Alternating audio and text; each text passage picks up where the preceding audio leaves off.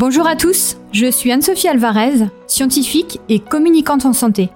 Le podcast La Voix des intestins a pour objectif d'apporter la science du microbiote à tous et faire de la prévention santé. Je vous propose de recevoir des experts pour décrypter les expressions courantes et expliquer le lien avec le microbiote. Bonne écoute Mieux vaut prévenir que guérir. Vous avez tous déjà entendu cette expression. Ce n'est pas un hasard si on le dit si souvent, la prévention est une bonne attitude à adopter dans la vie de tous les jours pour rester en santé. Dans cet épisode, nous allons parler prévention santé, notamment du lien entre les maladies chroniques et le microbiote intestinal, en présence de Michel Simès, médecin, animateur de TV et radio et directeur du comité éditorial de Dr Good. Bonjour Michel Simès. Bonjour Anne-Sophie. Merci de m'accueillir dans vos bureaux à Paris. Je suis ravie d'être ici. Merci à vous d'être venu jusqu'à moi. Alors qu'un Français sur cinq est atteint d'une maladie chronique, une majorité d'entre eux déclarent mal connaître ces pathologies. Donc pour commencer, Michel, pouvez-vous nous éclairer sur ce qu'est une maladie chronique et nous citer des exemples? Eh ben, euh, c'est très simple parce qu'en fait, la maladie chronique, ben, c'est l'inverse d'une maladie aiguë. La maladie aiguë, c'est quand vous avez une infection, que ce soit une infection virale ou, euh, ou n'importe quoi, et euh, qui va pas durer très longtemps. une maladie chronique, c'est une maladie qui touche différents organes et qui va rester pratiquement, pour la plupart, toute sa vie, euh, avec des moments où on va mieux, des moments où on va moins bien, euh, mais euh, le principe de la maladie chronique, c'est que ça dure, ça dure des années, et avec bien évidemment, malheureusement, souvent des complications associées, parce que les organes touchés bah, vont moins fonctionner, et un organe qui fonctionne moins, c'est l'ensemble de l'organisme qui en pâtit. Et donc ces maladies chroniques euh, touchent des millions euh, de Français. Euh, il y a, je, peux vous citer les, plus les plus connus le, diabète, l'hypertension, les maladies cardiovasculaires, les cancers, bien évidemment. mais c'est aussi des maladies comme la dépression, qui est une maladie qui n'est pas à proprement parler organique, mais qui touche le cerveau et qui est une maladie chronique. Il y a des gens qui sont dépressifs toute leur vie. D'autres font des crises dépressives qui peuvent pas être considérées comme des maladies chroniques, mais voilà, tout, tout ce qui pose problème pour la santé pendant des années peut être considéré comme une maladie chronique. D'accord, merci Michel. Donc en fait, on voit que ces dernières années, euh, ces maladies chroniques ne font qu'augmenter de façon incontrôlée. Est-ce que vous pouvez nous donner, euh, nous citer en fait les maladies chroniques qui touchent le plus les Français? Alors les maladies qui touchent le plus pas seulement les Français, mais euh, les, gens dans les pays riches, euh, ce sont les maladies cardiovasculaires, des maladies qui sont euh, liées à une anomalie des vaisseaux de l'organisme. pourquoi ça augmente et pourquoi ça touche essentiellement les pays riches? Parce qu'on a une mauvaise alimentation, qu'on a des excès de mauvais cholestérol, qu'on a de l'athérosclérose, des plaques de graisse qui se mettent dans les artères et qui peuvent entraîner soit des problèmes cardiaques à type d'angine de ou d'infarctus, euh, soit d'accidents euh, vasculaires cérébrales quand elles se mettent dans les carotides ou que des caillots vont aller dans les petits vaisseaux euh, du cerveau. Ces maladies cardiovasculaires sont en plein boom, en pleine évolution, et puisque vous parlez dans votre podcast de prévention, je pense qu'il y a beaucoup de personnes qui souffrent de maladies cardiovasculaires et qui ne le savent pas et qui vont des maladies qui vont faire parler d'elles euh, de façon dramatique. Parce que avant de se boucher complètement dans un cœur, une artère coronaire qui va entraîner euh, un infarctus euh, va se boucher progressivement. Quand vous avez, c'est de la plomberie, hein, vous avez des tuyaux chez vous qui vont avoir un petit dépôt de calcaire. si vous les enlevez, il n'y aura pas de problème. Si vous attendez que le dépôt de calcaire grossisse, là un jour ou l'autre, vos tuyaux vont être complètement bouchés et ça pose des problèmes. C'est pareil pour le pour les vaisseaux, pour le système, pour la circulation euh, sanguine.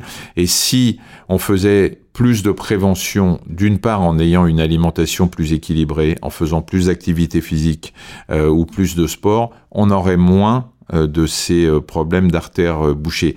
Et pour les gens qui ont les artères bouchées, il faudrait les dépister.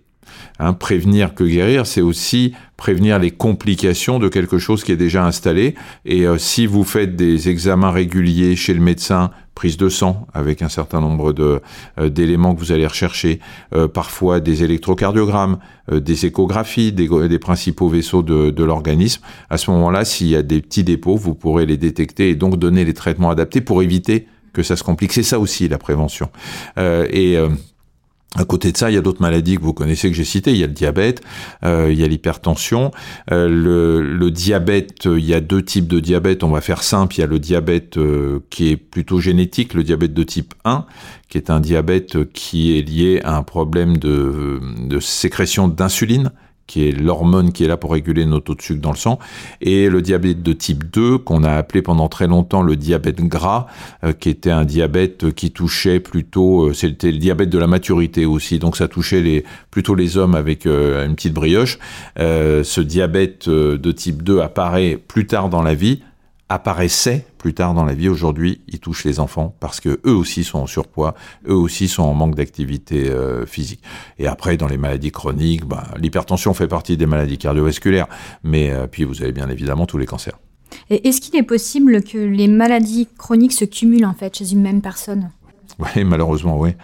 Malheureusement, oui, parce que euh, on, peut prendre un exemple très simple, c'est l'exemple du diabète. Quand vous avez du diabète, vous avez trop de sucre dans le sang le sucre, c'est un poison. Euh, donc euh, ce sucre va s'accumuler, va se transformer en graisse, va finir par former des plaques euh, dans, les, vaisseaux.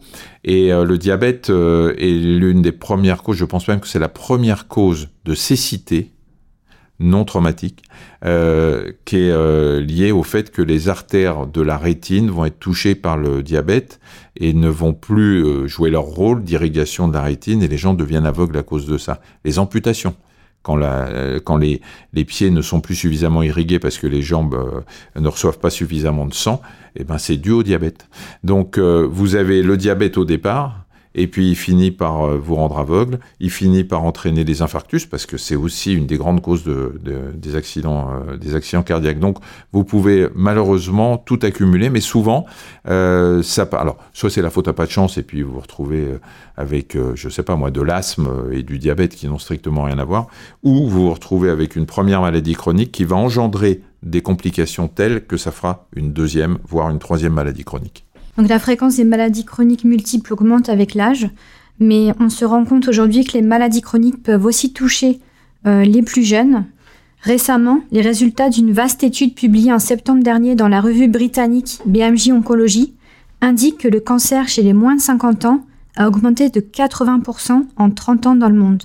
Michel, confirmez-vous que les maladies chroniques peuvent toucher les plus jeunes et que vous évoquent ces chiffres? Alors oui, bien évidemment que ça peut concerner euh, les plus jeunes. Vous savez, quand vous avez de l'asthme, ça peut être considéré comme une maladie chronique et il y a de plus en plus de jeunes asthmatiques. il y a plusieurs raisons à ça. Il y a la génétique qui fait que bah, c'est logique. Hein, quand vous avez des parents qui sont asthmatiques et qui font quatre enfants, il y a quatre enfants qui risquent d'être asthmatiques ou allergiques. Donc euh, ça, c'est mathématique.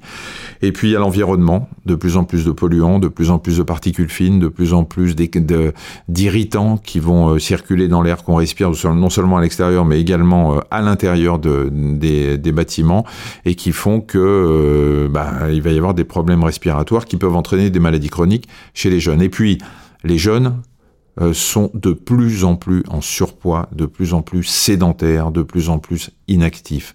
Et la sédentarité, qui est le nombre d'heures que vous passez assis par jour, et l'inactivité, c'est le fait que les enfants ou les jeunes ne font pas l'heure d'activité, une heure d'activité quotidienne physique, fait que vous avez prise de poids, les écrans font que vous êtes sédentaire parce qu'il reste euh, assis ou allongé, euh, et vous avez toutes les complications, y compris cardiovasculaires.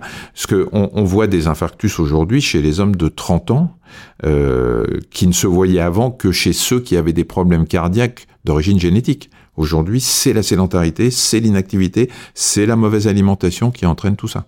Du coup, quand vous dites mauvaise alimentation, on parle d'aliments ultra transformés, donc pauvres en fibres. Ah bah les, les aliments, de toute façon c'est pas compliqué, hein, les aliments ultra transformés, tout ce que vous achetez en supermarché, euh, où vous n'avez plus qu'à mettre au micro-ondes ou au four, c'est des aliments ultra transformés dans lesquels il y a des conservateurs, euh, il y a euh, beaucoup de sucre, il y a beaucoup de sel, il y a des graisses saturées, il y a tout ce que vous voulez pour pourrir votre santé.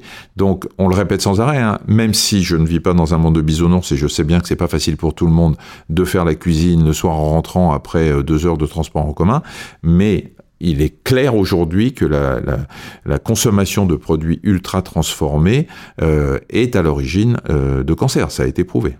Donc il est important de manger des fruits et des légumes tous les jours quotidiennement. absolument. Et manger des fruits et non pas boire des jus de fruits. Parce que dans les jus de fruits, il y a du sucre, mais il n'y a pas de fibres. Il faut manger des fruits qui apportent le sucre et les fibres. Alors pourquoi les fibres? Les fibres, en fait, ça va nourrir les bactéries intestinales qu'on a au niveau de notre microbiote. De nombreuses études scientifiques ont montré que le microbiote intestinal était altéré, notamment appauvri en espèces bactériennes, chez des individus atteints de maladies chroniques. Dans notre unité de recherche Metagenopolis INRAE, nous travaillons sur l'axe microbiote santé et avons montré ce lien microbiote altéré et maladie chez des personnes atteintes par exemple de diabète, obésité, cancer comme on vient de le citer. En quelques mots, pouvez-vous rappeler ce qu'est le microbiote intestinal et son lien avec notre santé? Alors, le microbiote intestinal, c'est un truc incroyable parce que on en parle, mais euh, on se demande si tout n'est pas dans, le, dans nos intestins aujourd'hui en, ce qui concerne notre santé. Euh, moi, je me souviens quand, euh, pendant, quand j'ai fait mes études, on parlait de flore intestinale. La flore, c'était, c'est comme si on avait des petites fleurs dans le tube digestif. En fait, c'était ces bactéries. Et je me souviens quand ma maman me donnait des antibiotiques, elle me donnait toujours de l'ultralevure avec pour pouvoir réensemencer. Alors, euh, je pense qu'elle le faisait parce que le médecin prescrivait. On savait pas très bien pourquoi on le faisait, mais c'était pour ensemencer euh, notre tube digestif qui contient des milliards et des milliards de bactéries. Pour simplifier, on dit qu'il y a autant de bactéries dans l'intestin que de cellules dans l'organisme. Donc c'est en, milliards. Et euh, à chaque fois que vous prenez un antibiotique, c'est autrement dit un antibactérien, vous tuez toutes les bactéries pour lesquelles vous prenez ça parce que vous êtes malade, mais vous tuez aussi un grand nombre de bactéries saines qui font partie de, ce microbiote, euh, cette ancienne flore intestinale. Et ce qu'on a montré depuis quelques années maintenant, c'est que finalement, euh, la qualité euh, de, cette, de ce microbiote, l'équilibre entre toutes les familles de bactéries qui pouvaient y avoir dans ce microbiote participait à l'équilibre général de notre organisme. Et qu'il y avait même des liens entre ce microbiote et le cerveau pouvant peut-être expliquer certaines dépressions. C'est-à-dire que demain, on n'est pas à l'abri de voir un traitement euh, de la dépression qui passe par un traitement du tube digestif. Et il y, a, des répercussions sur le système immunitaire, sur tout un tas de choses qui font que ce microbiote intestinal est essentiel. Moi, j'ai participé à, je présentais une émission avec Adriana Carambeu qui s'appelait Les pouvoirs extraordinaires du corps humain, et pour une, émission, on m'avait demandé de suivre un régime euh, ultra transformé.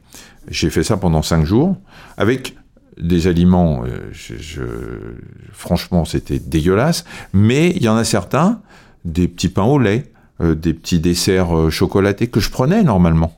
Et, je me suis aperçu que ça fait partie de ce qu'il fallait pas manger. On a fait une étude de mon microbiote euh, avant, le, régime, une étude après, et en cinq jours, les bonnes bactéries, certaines bonnes bactéries de mon microbiote avaient totalement disparu. Et des bactéries mauvaises étaient apparues et s'étaient éclatées grâce à mon régime. Heureusement, tout ça est irréversible dès que j'ai repris une alimentation saine et équilibrée, les bonnes bactéries sont revenues pour me sauver, heureusement, mais euh, ça va très très vite. Et il faut bien faire passer le message que ce microbiote, il faut en prendre soin comme on prend soin de nos yeux, de nos oreilles et de notre cerveau. C'est essentiel. Et surtout, si on n'est pas bien équilibré, c'est réversible.